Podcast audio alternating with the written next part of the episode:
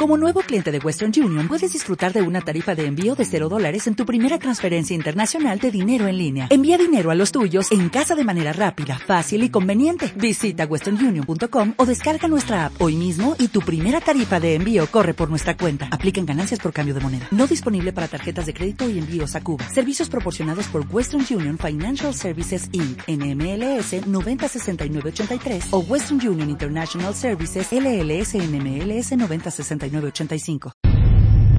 A, B, C, D, E, F, G, H, I, J, K, L, M, N, O, P, Q, R, S, T, U, V.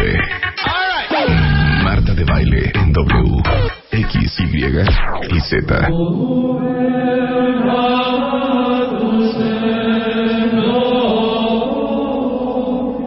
Sí, señores y señoras, ustedes saben que cuando escuchan estos, eh, esta música sacra, estos eh, cánticos gregorianos, Bien, hasta lo está repitiendo casi. estas cosas no seculares, ustedes saben que está con nosotros el monseñor de la teología.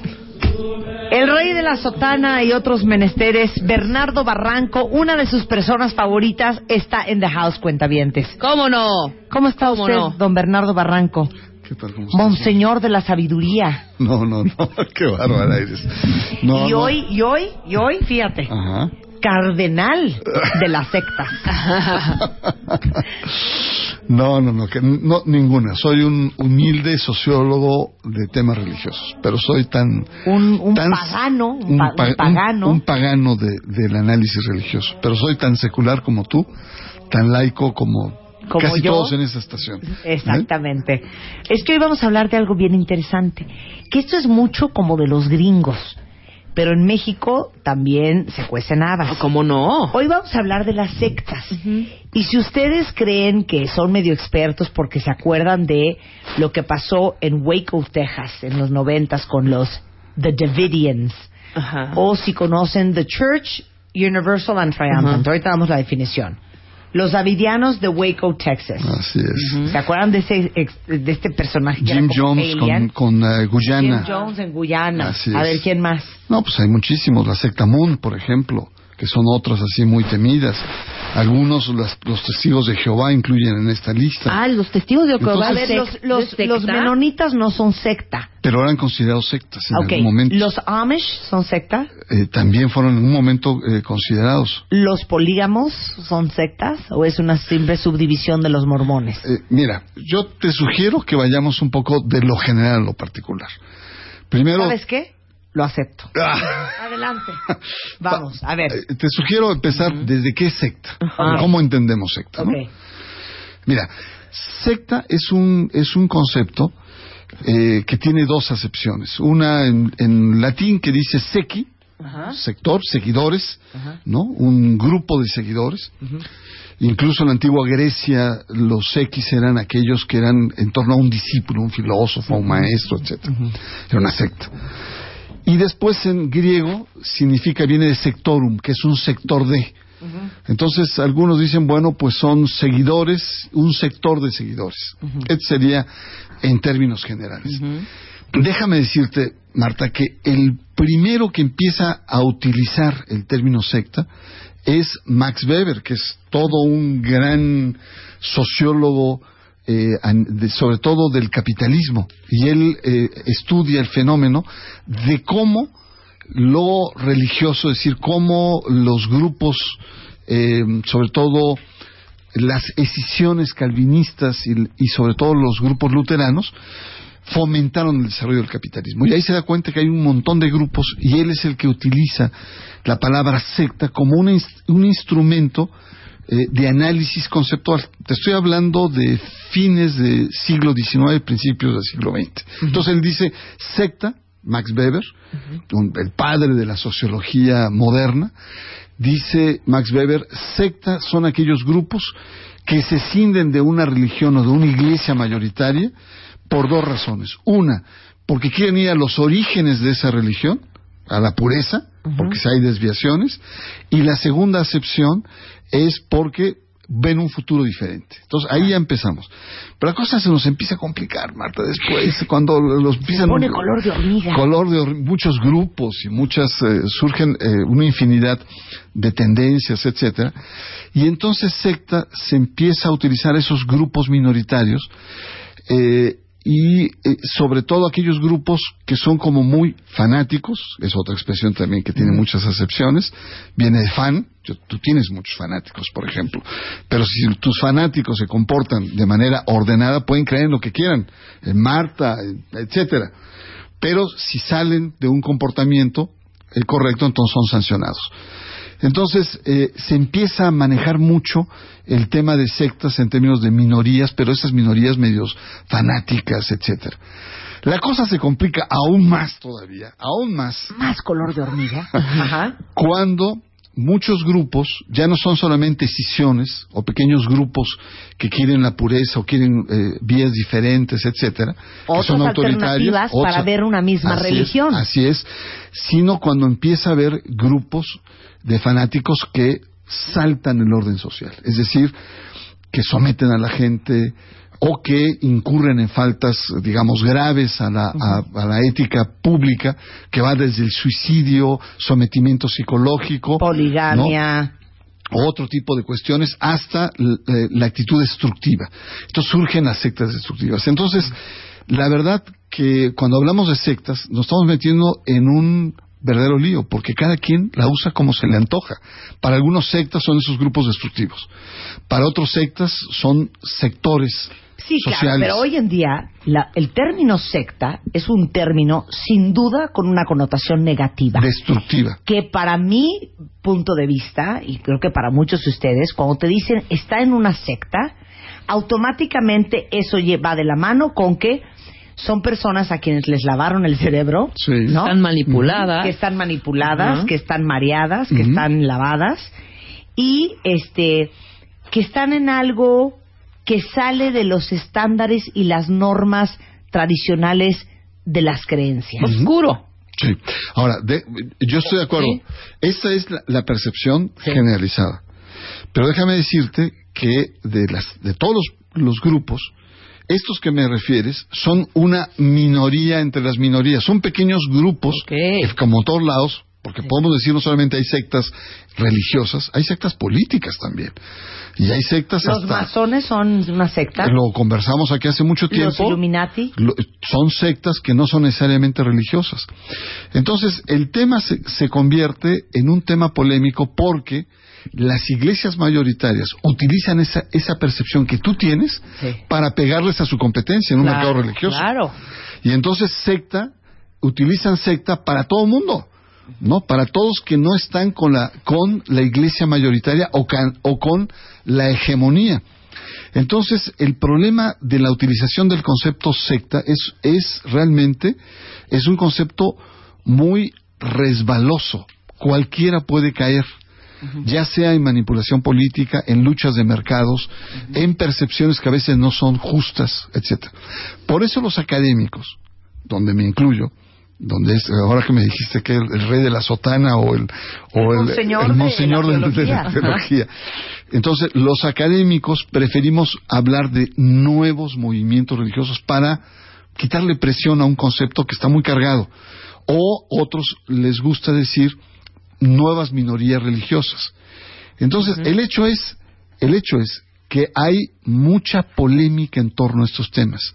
Ahora, se lo han ganado también. Algunos lo- Vamos a ser sinceros. Sí. Porque si bien, como dices tú, hay muchísimos. De hecho, en las dos últimas décadas en Estados Unidos, 20 millones de personas han estado involucradas en algún momento en algunas de las 5.000 sectas reportadas en Estados Unidos. Que no todas se casaban con niñas de 13 años, que no todos te, te, te empujan a abortar, como hablan de los cienciólogos, por ejemplo, y, y hablamos de cienciología aquí en el programa, que no todos eh, están armados y que no todos acaban en un enfrentamiento con la FBI, como los de Waco, Claro. pero se han ganado la fama. Sí, eh, eh, son esas minorías por las cuales digamos, las hege- hegemonías religiosas predominantes la utilizan para desvirtuar. Te voy a poner un dato nada más. En América Latina, eh, seis mil personas dejan de ser católicas en el continente por día. Evidentemente que la Iglesia Católica dice, ¿y a dónde se van todas esas personas? Pues se van a grupos pentecostales, neopentecostales, se van a, a lo que llamamos ex grupos evangélicos, se van con las minorías. Entonces, la Iglesia alerta a toda la sociedad de que cuidado con todos esos grupos, grupúsculos peligrosos donde les van a lavar el cerebro. Entonces, estamos en un juego, en una guerra, por, por así decirlo, en términos de mercados religiosos, en donde todos en determinado momento tenemos una cierta cuota, de, digamos, de responsabilidades en esa gran lucha. Ahora, eh, déjame eh, en un, un pequeño momento, Marta, y, y te pido que como que nos salgamos de la pista. ¿Sabes qué? Lo acepto. Adelante. Abrimos un oye. pequeño corchete para el monseñor de la teología. No se me pierdan, no se me pierdan. No, Ok, dale. oye, pero estás generosísima esta, hombre, esta mañana, ¿no? manos te- llenas. Lo que quieras, Bernardo, venga. Bueno, mira, eh, tú en tu, en tu programa, yo, lo- yo te escucho, Gracias. hablas de muchos temas en donde lo que estás promoviendo es tolerancia, es conocimiento. Es lucha contra una intolerancia. Yo he escuchado programas, por ejemplo, sobre temas de la mujer, ¿no? la reivindicación, lo- la- todos los arrastres que tenemos, pero lo mismo pasa en otros ámbitos, en los ámbitos del- de, las culturas indígenas. Es decir, ¿qué es lo que estamos viviendo? Tu programa, en cierto sentido, es la expresión de un nuevo estado de ánimo de la sociedad contemporánea, de mayor apertura, decir, bueno, de tolerancia. Tú puedes ser diferente, de pero podemos y de convivir porque si no, no hay tolerancia. y podemos convivir aunque seamos diferentes, ¿no? Podemos tener una tolerancia positiva, activa, ¿no? Siempre y cuando, por supuesto, pues no, no rebasemos normas sociales, ¿no? Es decir, violencia o, o ser, o ser con los delincuentes, etcétera. Es decir, son sociedades más tolerantes y sociedades que trabajan de manera mucho más crítica la intolerancia. Bueno, ahora sí, cierro el paréntesis para decir, lo mismo tiene que pasar en términos religiosos. A veces nos dejamos llevar por una cultura hegemónica religiosa donde todo se nos hace normal.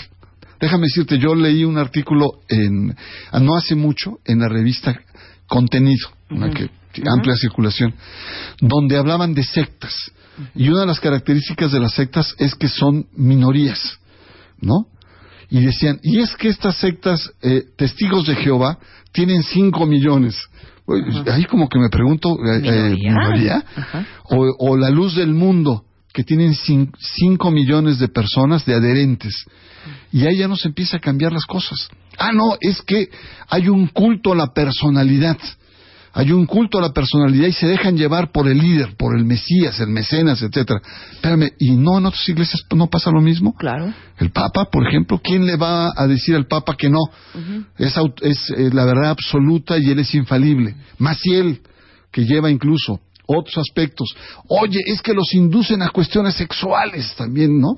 Se, se plantea, espérame, la Iglesia Católica plantea, obliga a sus curas al celibato. ¿Qué es lo que pasa, Marta? ¿Qué es lo que estamos viviendo? Que para algunas cosas se nos hace normal Claro. cómo es la Iglesia Católica y cuando vemos un pequeño grupo que hace algo parecido pero diferente, dice, no, no, no, espérame, esto es destructivo, esto es peligroso. La tolerancia tiene que empezar por una cierta apertura de estado de ánimo, de corazón y como dices tú, de conocimiento. Tenemos que conocer bien para no meter en el mismo saco a grupos destructivos como, como dijiste, yo digo guaco, tú dices Waco, Los davidianos. los davidianos o grupos que realmente son verdaderamente antisociales, peligrosos, etcétera, y no meter en el mismo saco a todos. Entonces, creo que No es lo mismo Buda que la familia Manson. claro, Claro. por supuesto, es decir, eh, y- o por ejemplo, se puso muy de moda otro grupo que se decía secta, los Hare Krishna, por ejemplo, en los Sí, años claro, 60, claro. que era fruto de una evolución cultural del hipismo de los años 60 en la zona eh, eh, oeste de Estados Unidos. Y algunos le tenían temores, te- terror, y no era más que una versión orientalista del- de, un tipo de budismo Claro. occidentalizado, folclórico, etcétera, de- inofensivo para muchos. ¿verdad? Entonces, eh, yo lo que creo, antes de que entremos hacia estos grupos tenebrosos, ¿no? Sí. Este, eh, eh, es como llamar a, a tus radioescuchas a tener una actitud mucho más aguda frente al tema de sectarismo. Entonces, si somos Mucho abiertos... menos sesgada, Exactamente. mucho menos influenciada por las creencias que uno trae arrastrando, que Así muchas veces es. no son las suyas, y sobre todo por la falta de información. Totalmente, total, y sobre todo porque hay una cultura hegemónica que no solamente es lo que, sino también es religiosa, no solamente es económica, de consumo, del bien ser, del, del, del deber, sino también lo tenemos introyectado en términos religiosos.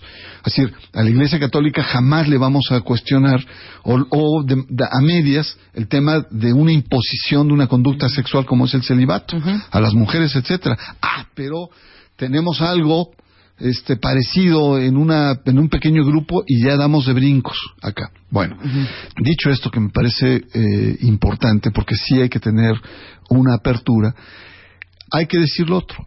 Hay grupos, hay muchos grupos religiosos y no religiosos que tienen un comportamiento aquí sí sectario en el sentido más eh, puntilloso del término. Son sectas que se apartan no solamente de lo religioso, sino que se apartan de la sociedad. Y se apartan de la sociedad y se convierten en, en grupos que se pretenden absolutamente perfectos frente a lo externo. Y que en algunos casos tienen elementos de disolución social. Son, no diríamos antisociales, sino que quebrantan el orden social. Claro. ¿no? En el sentido amplio, ¿no? Cambian co- conductas, etcétera. Porque ustedes se, se preguntarán, pero ¿cómo tiene que estar la psique de una persona para que te digan algo tan bizarro como que van a venir unos extraterrestres y hay que estar preparados para irnos porque viene el apocalipsis del mundo y de tragarte esa historia y convertirte parte de esta secta? Pero bueno, Parte de la estrategia de estos hombres es separar a estas personas de la sociedad, de sus familias, y viven en un total aislamiento. ¿Qué Claro. vas a decir? No, yo lo que te iba a decir es, fíjate nada más, se te hace tan absurdo pensar que van a venir unos extraterrestres en unos platillos, como decía Apple, cuando se te hace normal que Cristo nació de una virgen, ¿no? Sí. Wow, O que- sí, qué fuerte, o que, claro. Eh, Jesucristo sanó y caminó sobre el mar muerto. Sí, lo que pasa es que eso es más popular. Por- no, no, pero si tú lo ves desde el punto de vista de, la- de una racionalidad Ah, implacable, claro. dices, bueno, ¿de qué me estás hablando? tanto uno como el ni otro, qué Espíritu Santo, ni qué Virgen María, pues sí. ni qué Mar Muerto, ni qué Moisés, Entonces ahí es donde opera, ni qué, ni, ni qué resurrección. pues sí. Esa si es nos- la verdad. Si nos vamos al extremo. Entonces, eh, es ahí donde operan los mecanismos ideológicos de una cultura hegemónica. Lo otro se te hace natural. Por ejemplo, a Cienciología se le, se le cuestiona, como aquí estuvimos, pues que explota a su gente con sus cursos, que, lo, que los paga por él. Bueno, en la iglesia, hay, en la iglesia católica, hay un trabajo de voluntariado a través de los movimientos. Olvidemos los grandes movimientos que tienen, que son muchos, que son trabajo voluntario. No se les paga los sacristanes, las secretarias parroquiales, la gente que hace el aseo en, en las parroquias. Estamos hablando de cerca de 200 mil personas. Muchos de ellos no tienen seguro social, no tienen un salario mínimo, pero se nos hace tan natural de ayudar al curita. Todo el Claro. mundo va en, la- en el- en los pueblos y le ayudan, etcétera. Ah, pero si lo vemos en otra iglesia, están explotando a la gente. Es decir, acá es un ejemplo claro de cómo esto, que así como tu programa promueve el tema de la mujer, de, lo- de las etnias, los indígenas, etcétera, se aplica exactamente en términos religiosos. Exactamente tenemos que hacer. Entonces, pues sí, los davidianos estaban bien locos, A ver, ¿verdad? pero ahí te va, ahí te va. Yo les Ah. voy a leer lo que, lo que proponía y la teoría de este Marshall Applewhite de esta secta llamada Las Puertas del Cielo. Ellos decían o creían que la tierra iba a ser limpiada y reciclada, ¿ok? Y que la única manera de evitar este, este caos que iba a suceder en el planeta Tierra era dejar sus cuerpos, dejar a sus espíritus, para que fuesen recogidos por los extraterrestres que iban a venir cuando se acabara la Tierra. Entonces ellos estaban convencidos de que una nave espacial estaba detrás de un cometa que iba a llegar, que era el cometa este Haley Bob, y los seguidores de las puertas del cielo, básicamente, tomaron cianuro y arsénico con vodka. Se pusieron bolsas de plástico en la cabeza y literal se cree que se suicidaron en tres grupos durante tres días consecutivos. Ahora, lo interesante de esto son dos cosas. Cada uno de los miembros de esta secta llevaba un billete de 5 dólares y 75 centavos en la bolsa, pantalones, ahora sí que deportivos, vestidos todos de forma idéntica, camisas de color negro, zapatos de goma Nike negros con blanco, nuevos, y un brazalete en el que se leía Las puertas del cielo, equipo visitante.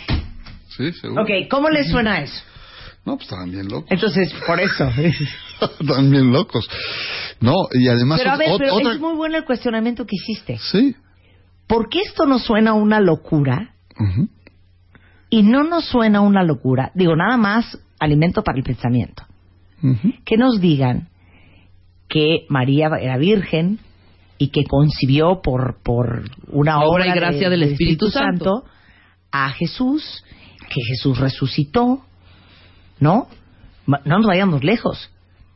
Que este, ¿cómo se llama? Eh, El manto. el- eh, ¿No? Eh, ay, ¿cómo se llama este hombre? El, el del, el de la tilma. Ah, ya Juan Diego. Juan Diego. Juan Diego llegó con una tilma con la imagen de la Virgen y que cuando la abrió salieron unas rosas. Claro, y que, duró, que ha durado ese manto eh, 400 años, más de 400 años. A ver. Generalmente, pues, eh, se- hay una disolución natural.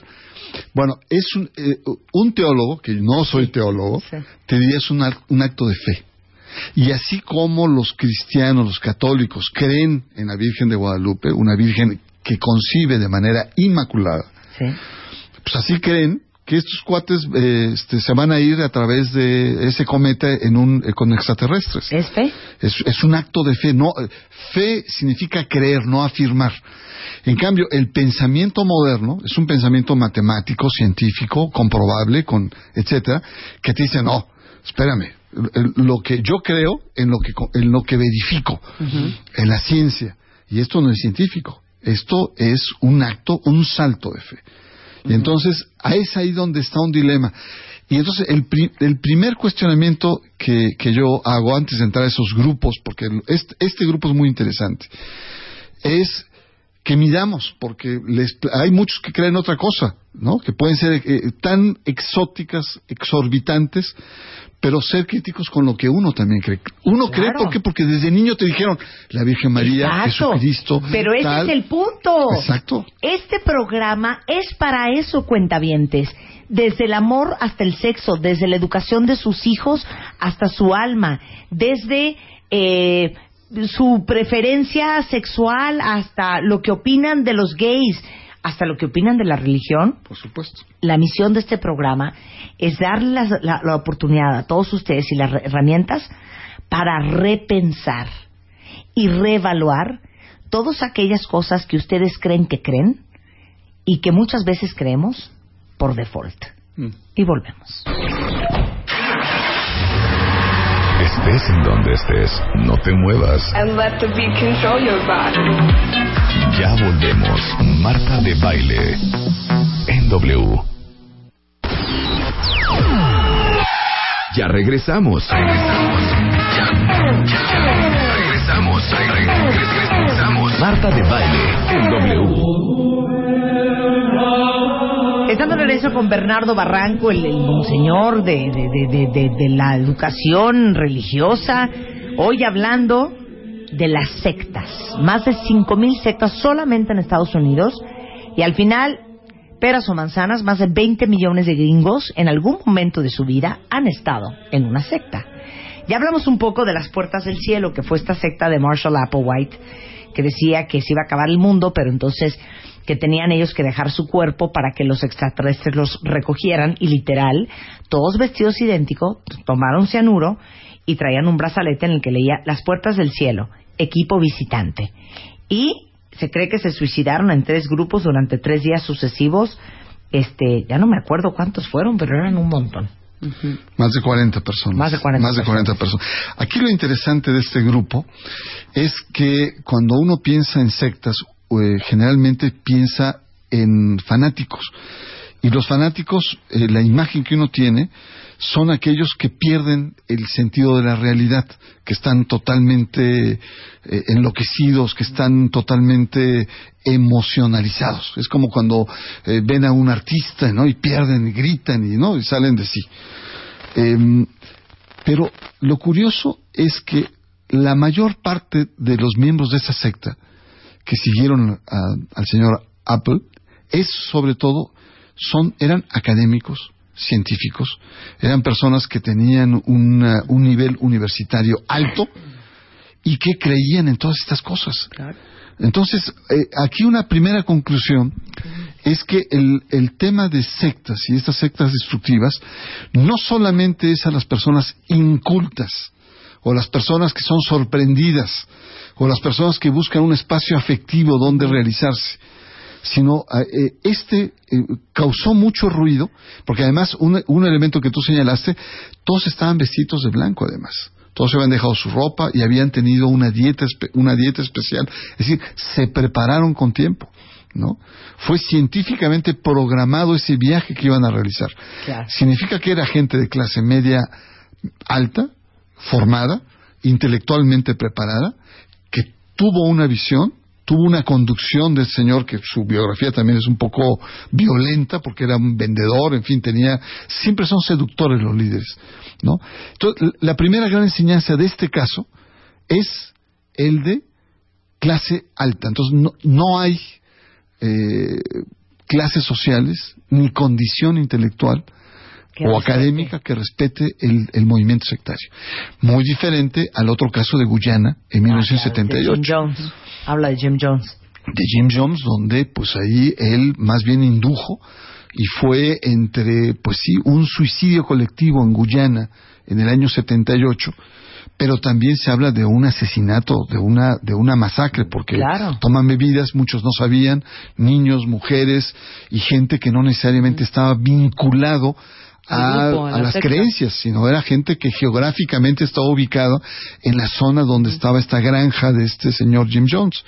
Entonces ahí eh, lo, lo que tenemos también es este sentido eh, apocalíptico que tienen algunas de las sectas. Es decir, sobre todo fue, fíjate, se da todo esto hacia fines de los años 70 y los 80, en la medida que se acercaba no solamente el fin de siglo, sino el fin de milenio, mucho les dio por este rollo apocalíptico. Claro. ¿No? Bueno, el reverendo este del, del que habla Bernardo Jim Jones, de hecho empezó, Bernardo, este templo que se llama People's Temple, para ayudar a la gente sin hogar, a la gente sin trabajo, a la gente enferma de Guyana. Y una vez que se empezaron a enterar la comunidad internacional de la cantidad de abusos que había dentro del grupo, este Jim Jones agarra a todos sus seguidores y se van a la jungla de Guyana. Y entonces, en ese momento, un congresista visita la comuna con tres periodistas para investigar pues estos, estas declaraciones de, de abuso y los mataron. Entonces, este agarra, después de haber matado a estos eh, cuatro personajes que vinieron a, a revisar eh, pues las, las, eh, las acusaciones de abuso, 913 miembros tenía yo ya el People's Temple, incluyendo muchísimos niños. Se tomaron un, por decirles, como un Kool-Aid, un, un flavor aid, una cosa, una agua de sabor, y todos se suicidaron en. La pregunta es si se suicidaron O si o este que se sentía acorralado en ese momento, pues agarró parejo, ¿no? Eh, Pero a ver, pero no dirías tú, la verdad, la verdad, la verdad, que así como comentas que todos los días seis mil católicos abandonan la Iglesia Católica y las creencias católicas, que el ser humano ahora más que nunca, Bernardo, estamos todos desesperados por creer en algo más grande que nosotros. Claro. Mira, que no necesariamente es Cristo, que no necesariamente tiene que ser Dios, pero yo cada vez conozco más gente que se volvió budista, conozco más gente que a lo mejor ahora son, este, no sé, de, de diferentes este, creencias. Sí, totalmente. Mira, eh, vivimos un, un momento eh, cultural pues muy contradictorio, porque por un lado cada vez somos más seculares. Secular significa del siglo, de la tierra, de las cosas mundanas. Y al mismo tiempo eh, la dinámica de la sociedad nos lleva a una búsqueda de trascendencia. pero no a través de las instituciones, porque las instituciones nos resultan insuficientes. Es como si dijeras, bueno, pues yo voy a seguir a Norberto Rivera, todo lo que me dice, porque él es mi autoridad. Muchos dicen, oye, no, yo, yo con Norberto nomás no entro, ¿verdad? O con una serie de normas, por ejemplo, una mujer que entra en las normas católicas en donde atenta contra su cuerpo. Cuando dice, no, no, no, tú vas a poder tener relaciones siempre y cuando fundamentalmente vayas a reproducirte, ¿no? Entonces, eh, el tema es que hay una búsqueda, digamos, de lo trascendente, que no es necesariamente a través de las instituciones religiosas, sino puede ser una búsqueda personal. Y es ahí donde entran todos estos grupos. Entonces, por ejemplo, eh, de los años 60 para acá, se puso muy de moda los grupos de corte oriental. Hace rato hablamos de los Hare Krishna. ¿no? Pero está la secta Moon, por ejemplo, también, que tiene un acento más económico, ¿no? Entonces ¿Por qué ahí se da un acento más económico. porque es una empresa. Es, son casi casi como los legionarios de Cristo, ¿no? La secta Moon es eh, eh, incluso hasta maneja armas, que es- está vinculada la fe con todo un emporio económico que el señor Moon que acaba de morir no hace mucho, no, hace menos de un Ya año, se quedó su hijo, ¿no? ¿no? Y se quedó su hijo, ¿no? Eh, eh, predominaba eh, la expansión religiosa, estaba vinculada a la expansión económica de la sobre todo en Asia. Bueno, ¿no? imagínense lo conservadora que es la secta Moon, que hasta los católicos les parece un horror porque son homofóbicos, antisemitas, misógenos, antiateos. De hecho, oigan esto, para los Moon, durante el acto sexual, tienes que tener una foto de Moon cerca. Y la pareja en cuestión debe de limpiarse con un pañuelo santificado obviamente que compran en las tiendas de la secta Moon, que no puede estar en contacto con ninguna otra ropa. Esa es la secta Moon. Y les digo, son antisemitas, homofóbicos, antiateos y este misóginos. Y después, digamos, con, e- con esto que planteas de, de la secta Moon, viene también una oleada de muchos grupos en lo que en los años 80 le llamamos la nueva era, el New Age, que eran grupos que hacían como cócteles religiosos, era una mezcla de meditación trascendental con un poco de, de- de- de estética eh, litúrgica eh, eh, griega. Totalmente. ¿no? Es- Hay una iglesia en Montana que se llama The Church Universal and Triumphant. Y si tú ves un templo de esta iglesia, tienen fotos de muchísimos personajes. Así como nosotros sentamos en una iglesia católica y vemos a la Virgen María y a lo mejor a uno que otro arcángel y a Cristo, aquí ves a la diosa esta hindú que tiene muchos brazos. Ujú. Ok, pero también ves un elefante. Pero también ves a una, al arcángel Gabriel o al arcángel Miguel. Pero también ves a Cristo. Así es. Pero también ves a una profeta que se llama Elizabeth Carey Prophet. Pero también ves, o sea, ellos adoran a muchas divinidades diferentes. Y es una mezcla de muchas religiones al final. Eso es un eclecticismo religioso. Y lo que, lo que hacen muchos de estos grupos de nueva era son cócteles religiosos para un determinado sector social en una determinada zona geográfica. Y bueno, y esto tuvo mucho éxito en los años 80 y parte de los 90 y se hablaba de las religiones húmedas. Es decir, la religión era la porque iba era el salto de la época del acuario. Entonces eran, era eh, y pasábamos de un mundo de violencia, de osquedad, de, de, de tensión, de estrés, a un mundo húmedo, a un mundo ecológico, verde y de relajamiento. Y un, un elemento que no planteaste, muchos de esos grupos utilizaban los psicotrópicos, utilizaban algún tipo de drogas, que desde la más sencilla que la marihuana hasta drogas sintéticas que permitían, como nuestros viejos chamanes, el contacto con las deidades. Entonces, ahora, lo que sí es importante decir es que muchos de esos grupos no todos son eh, subversivos, destructivos, sino representaban o expresaban el sentir de una gente que, decía, mira, yo ya no quiero ni con los anglicanos, ¿verdad?, tan acartonados, ni mucho menos con los conservadores católicos. Y se creaban sus propias microreligiones a través de estos grupos.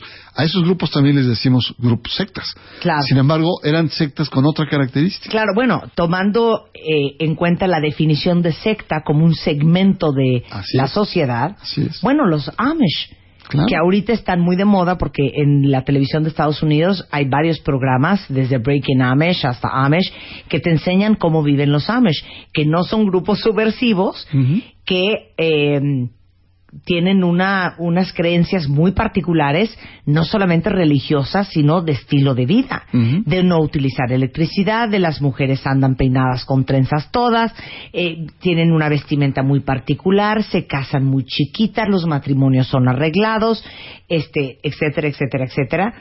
Ese es un buen ejemplo de una secta, digamos, amable. Sí, de, Amable.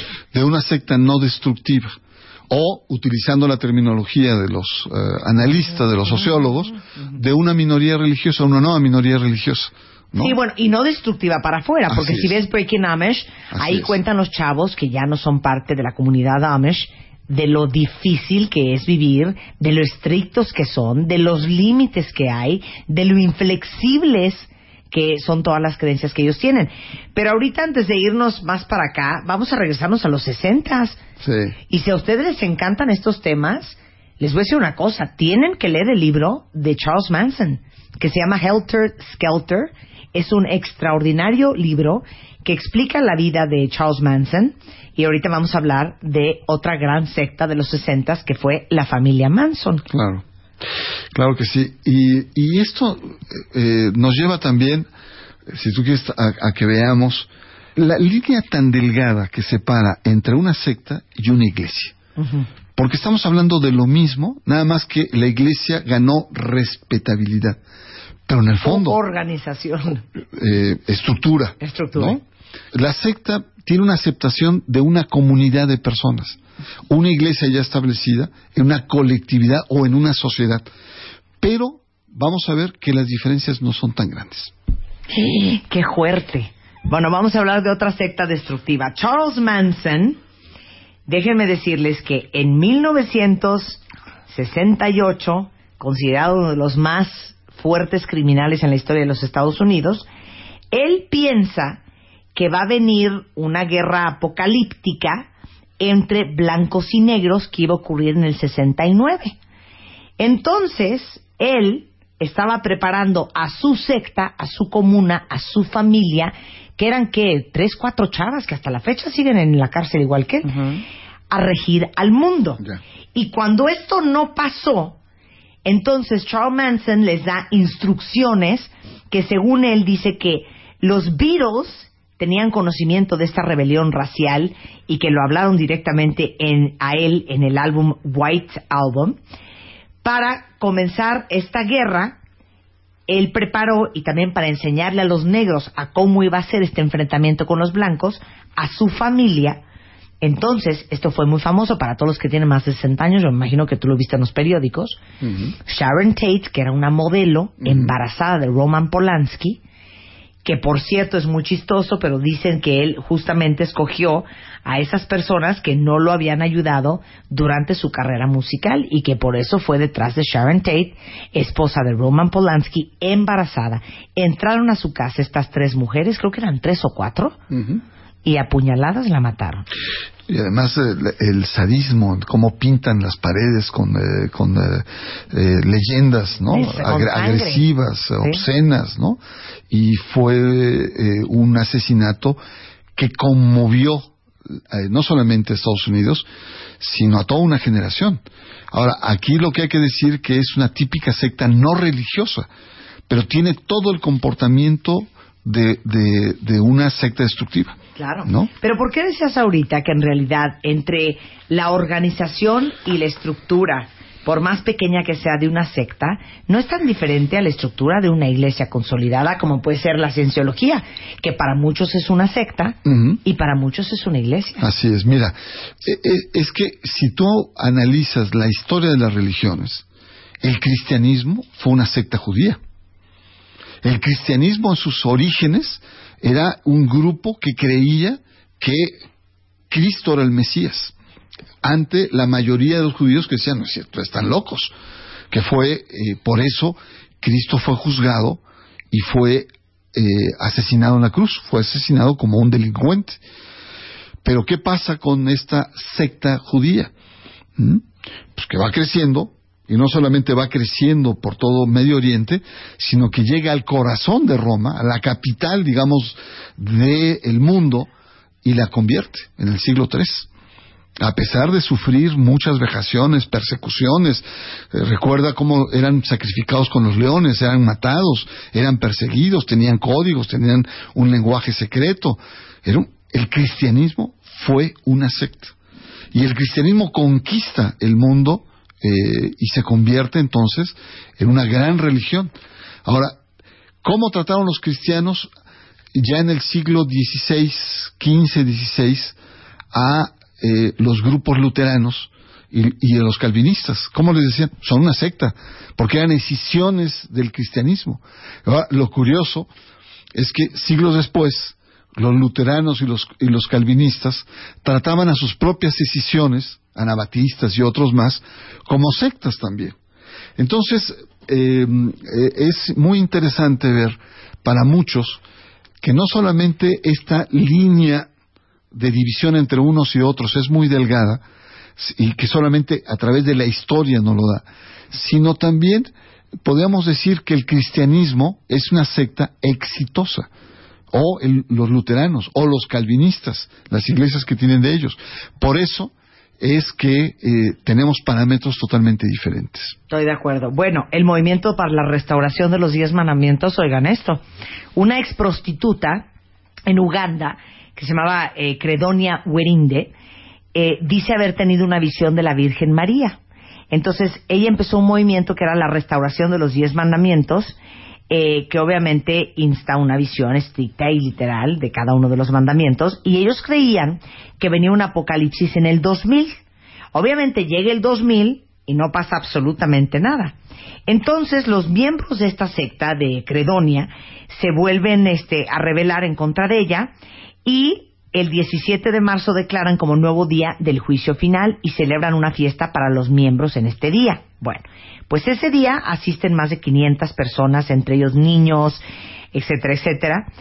Estalla un fuego en el edificio y también se encuentran personas envenenadas, apuñaladas y las autoridades creen que pues, todos estos incidentes fueron asesinatos en masa en lugar de suicidios en masa por, por la gente de Credonia, esto en Uganda. Es una cosa De hecho, todo, todo esto lo estoy subiendo a martadebaile.com y son pequeños extractos de las, las sectas más destructivas en la historia de, de, de los últimos 50, 60 años para que le echen un vistazo a todos los que les interese. Y hablando de Charles Manson, lean el libro de Helter Skelter, que es un gran libro.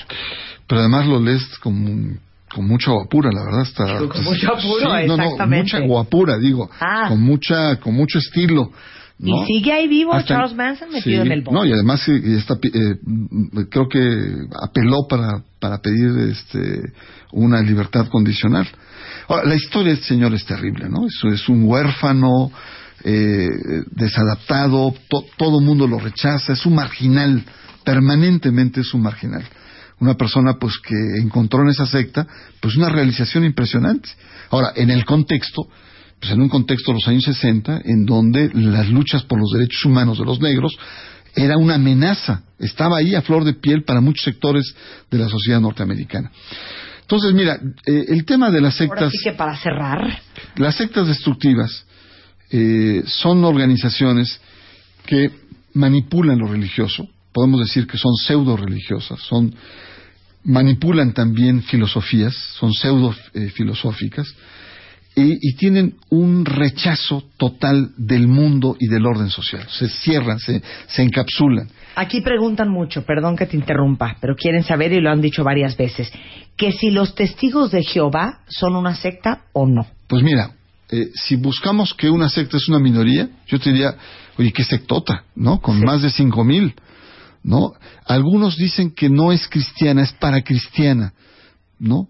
Algunos dicen que ya están hartos de que los testigos de Jehová estén anunciando y recontranunciando el fin del mundo. O tocando la ¿No? puerta de la casa de uno. Así es. Yo creo que ha ganado estatus, ha ganado estatus en estos últimos, eh, sobre todo, 50 años. Difícilmente se le podría considerar como una secta eh, y menos como una secta destructiva. Tiene, tendrá sus particularidades, no, eh, eh, por ejemplo, no creen en las operaciones, no creen en los ídolos, etcétera. Tienen sus cosas, no quieren cantar el himno nacional, etcétera. Pero si uno lo ve desde el punto de vista, fíjate qué paradoja, te voy a poner una paradoja. Los testigos de Jehová, con toda la cantidad de gente que tienen, ¿no? Eh, tienen dudas si son o no una secta. Pero yo te pongo a pensar, la comunidad judía en México, que todo el mundo dice es respetable, Claro. este, es histórica, ¿no? Y sobre todo después de la Segunda Guerra Mundial, digamos hasta un sentimiento de víctimas. Bueno, ellos no llegan a ser ni siquiera 35 mil judíos No, en que son México. 40 mil, ¿no? O 40 mil, sí, nada. 40 mil, vamos a ponernos generosos, 40 mil. Y estos que tienen 5 millones, estamos dudando si son o no son, ¿no? Son esas paradojas. Claro. Pues Bernardo, como siempre. ¿Cómo ya se acabó? Si apenas estamos empezando, mi querida Ya Marta. se acabó, Bernardo. ¿Qué hacemos? No, pues nos faltan Siempre muchos temas, nos faltan encima. muchos temas. No, no, es imperdonable esto. No, te, no. También que empezaste el programa, la verdad. Te pido tu misericordia. bueno, te invito a que hagamos parte dos de las sectas. Y hablamos del sometimiento psicológico, de cómo tiene que estar la psique de una persona para ser parte de unas sectas y cómo lo enredan a uno de esta manera. ¿Te Y- parece? Y sectas eh, con fines lucrativos, que hay muchísimas. Y es decir, hay una diversidad en lo que es el concepto de secta destructiva. Sí, con mucho gusto. Sectas parte 2 con Bernardo Barranco coming soon. Hacemos un corte y volvemos. Estamos al aire. Estamos al aire. Más Marta de baile. En W.